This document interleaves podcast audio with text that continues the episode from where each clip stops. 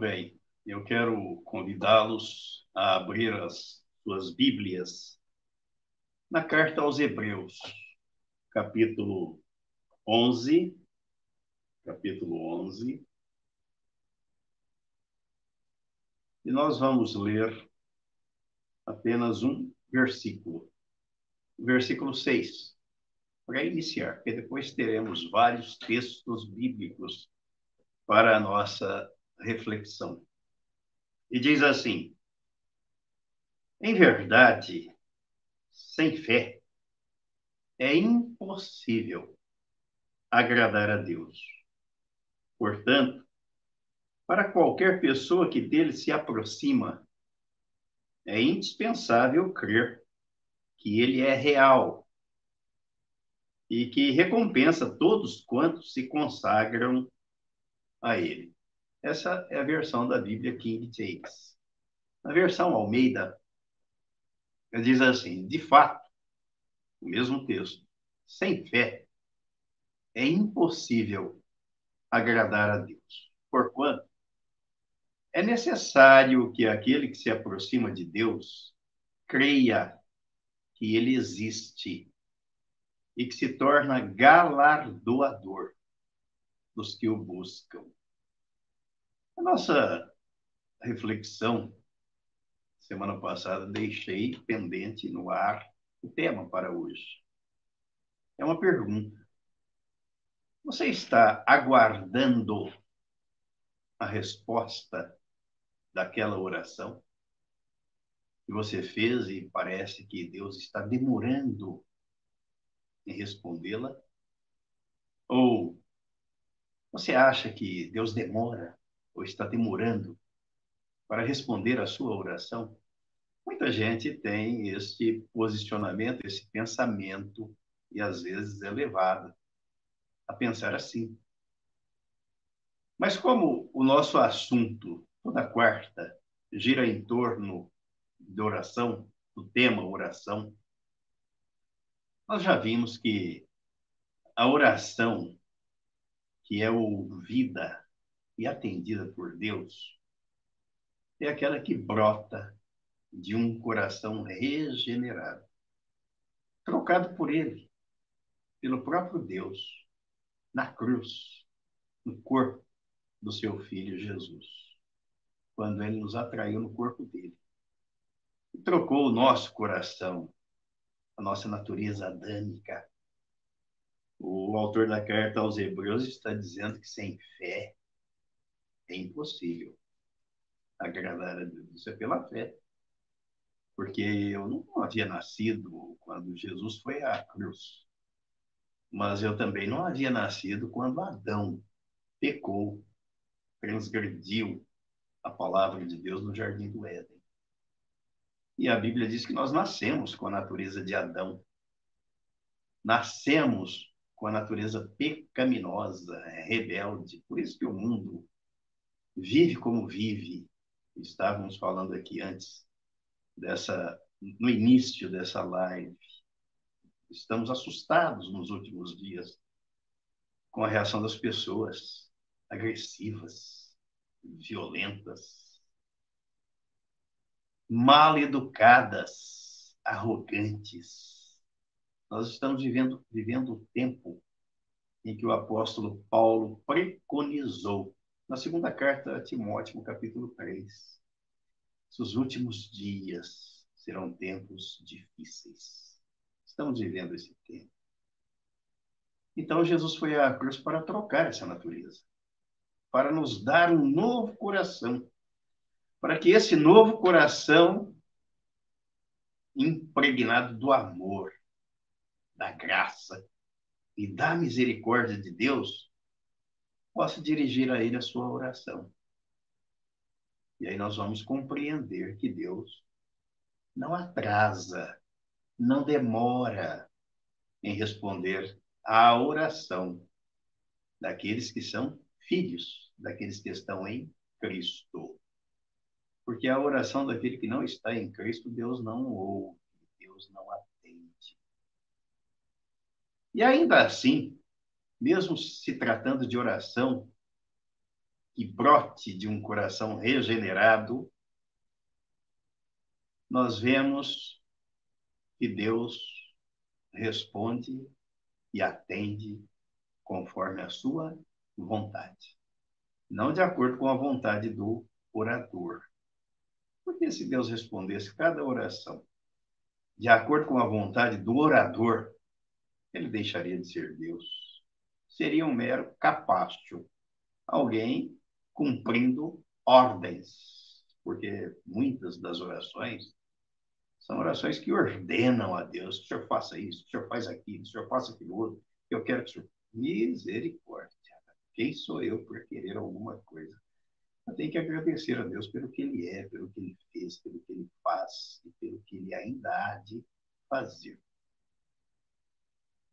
A oração, o autor da carta aos Hebreus, texto que nós lemos, está dizendo que para se aproximar de Deus, para falar com Deus, para ter comunhão com Deus, é preciso fé. E a fé vem de ouvir. E não, não é ouvir qualquer uhum. história, qualquer orador eloquente, fervoroso, sábio, culto. Não. É de ouvir a palavra, a palavra de Deus. É o que está aqui na carta aos Romanos, no capítulo 10, no versículo 17. Hoje eu vou fazer uso da versão King James. E diz assim: como consequência, a fé vem pelo ouvir as boas novas, e as boas novas vêm pela palavra de Cristo. A oração deve ser feita com fé. E a fé gerada pela palavra nos induz, nos impulsiona à obediência. Ainda que pareça demorado aos nossos olhos quando oramos, devemos deixar o resultado com Deus. Nossa parte é orar, é interceder, é suplicar, é clamar. E o resultado vem e depende de Deus. Nós devemos orar e esperar, e esperar, e confiar, e descansar, porque Deus age em favor daquele que nele espera. Portanto, a fé deve ser obediente. Não é aquela fé cega, uma fé inteligente, uma fé proveniente de conhecimento ou do conhecimento da palavra, que gera fé. Ela deve ser posta em ação, assim como aquele oficial que foi até Jesus, cujo filho estava gravemente enfermo mas ele depositou a fé e a esperança na pessoa do Senhor Jesus e foi obediente ao seu mandado, à sua palavra. Vamos conferir aqui João, capítulo 4. João, capítulo 4. Versículo 46 em diante. Ele diz assim: Então Jesus voltou mais uma vez a Caná da Galileia, onde transformara a água em vinho. E ali havia um oficial do rei, cujo filho estava doente em Cafarnaum. Quando ele ouviu que Jesus havia chegado a Galileia, vindo da Judéia, dirigiu-se até ele e lhe implorou que descesse para curar seu filho, que estava a ponto de morrer. E Jesus lhe disse: A menos que vejais os sinais e maravilhas, nunca crereis. O oficial do rei disse a Jesus: Senhor, desce antes que o meu menino morra.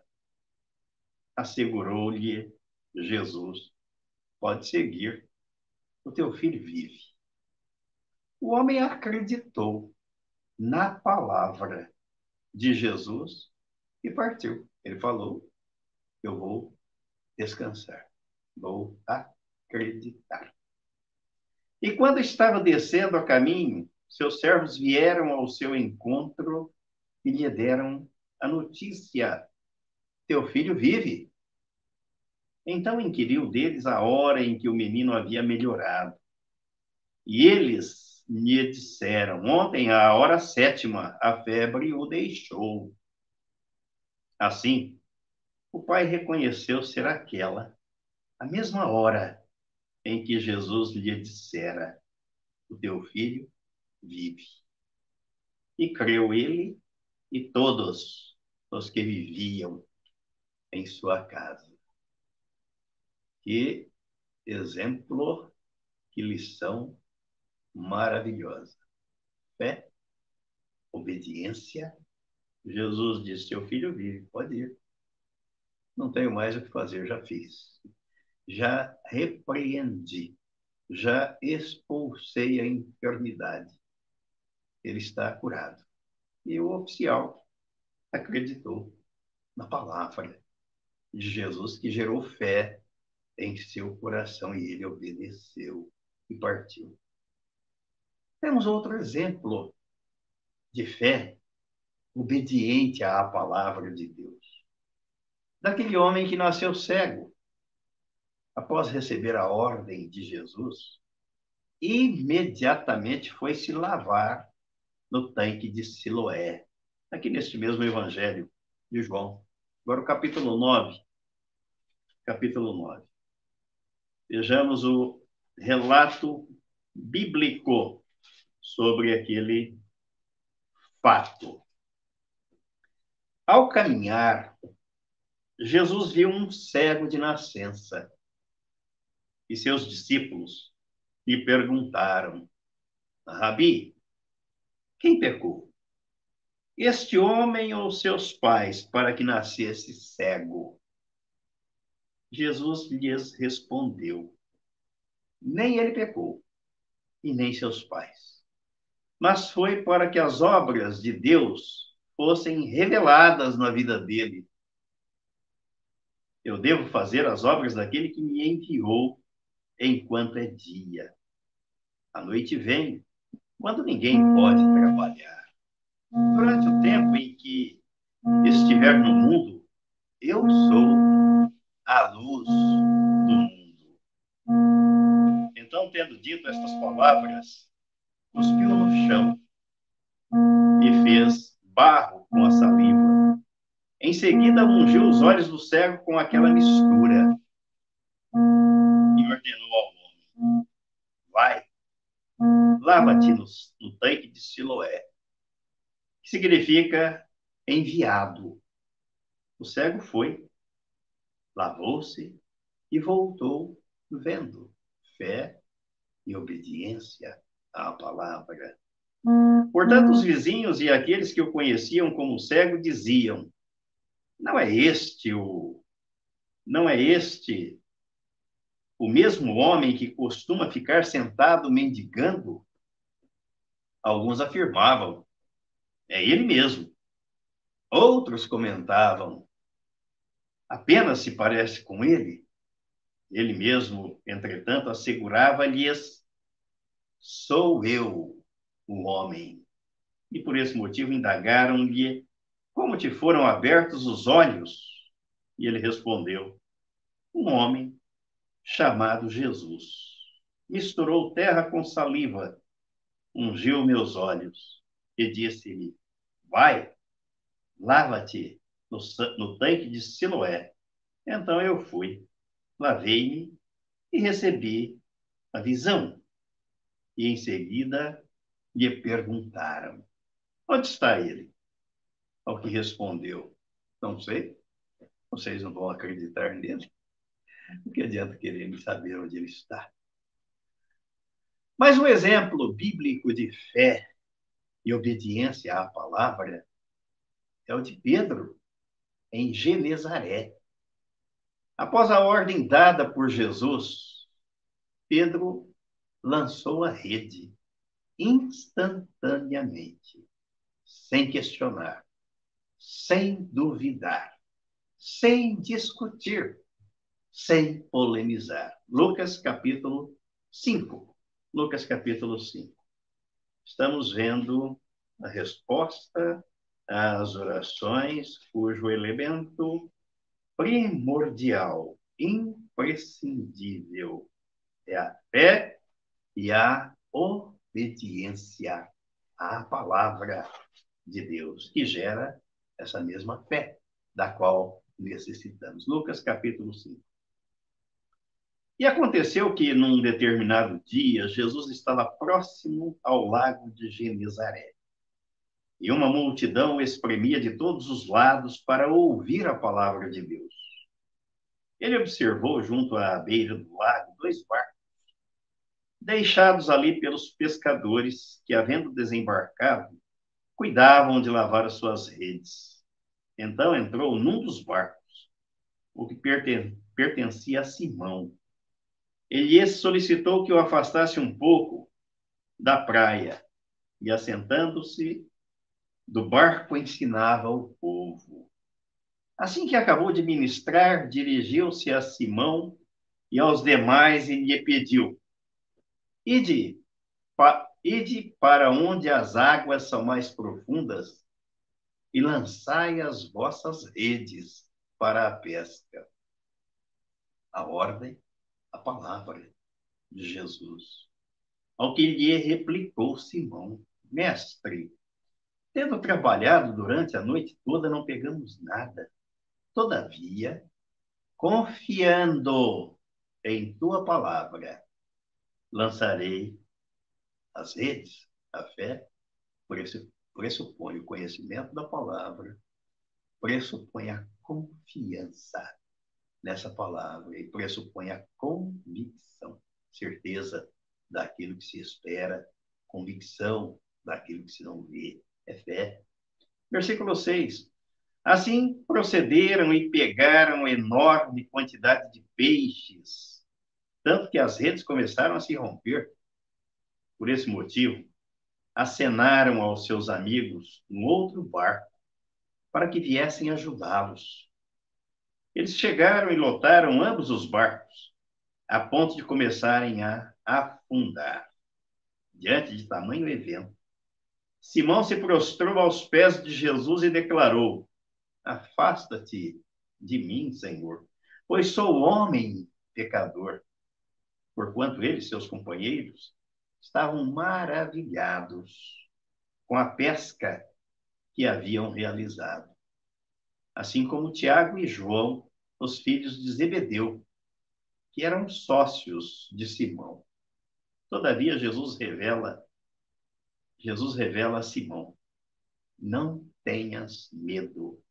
A partir deste momento, tu serás um pescador de vidas humanas. A fé que emana da palavra de Deus, de ouvir a palavra, de atender e obedecer à voz de comando do Senhor, é a mesma fé que prontamente levou aqueles homens a obedecerem à ordem de Jesus diante do túmulo de Lázaro. Vamos conferir aqui, João capítulo 11, 11 os versículos 38 ao 44, João capítulo 11, versículos 38 ao 44. Então, novamente, Jesus se indigna em seu espírito e, comovido, dirige-se ao sepulcro. Era uma gruta na rocha com uma pedra fechando a entrada. Determinou Jesus: tirai a pedra, uma ordem, palavra dele preveniu-lhe Marta, irmã do falecido. Senhor, ele já cheira mal, pois já se passaram quatro dias. encorajou-a Jesus. Eu não te falei que se creres, verás a glória de Deus? Então tiraram a pedra da entrada do lugar onde o homem morto estava deitado. E Jesus, levantando seus olhos aos céus, agradeceu: Pai, dou-te graças, porque me ouviste. Eu sei que sempre me ouves, mas disse isso por causa da multidão que está ao meu redor, para que creiam que tu me enviaste. E tendo dito essas palavras, clamou em alta voz: Lázaro, vem para fora. Então o homem que havia morrido saiu da gruta, tendo os pés e as mãos atados com faixas de linho e o rosto envolto com um pano. E Jesus orientou-os: retirai as faixas dele e deixai-o seguir. A oração feita com fé é aquela que obedece à palavra de Deus e faz aquilo que é agradável ao Senhor. Portanto, não pode ser uma oração egoísta, que é o que mais existe. A pessoa olha para o próprio umbigo, ao invés de levantar os olhos para os céus, para o autor e o consumador da fé. É a mesma pergunta que está registrada no livro de Atos, capítulo 2, versículo 10. O que farei, Senhor? E responde rapidamente o primeiro livro de Samuel, capítulo 3, versículo 9.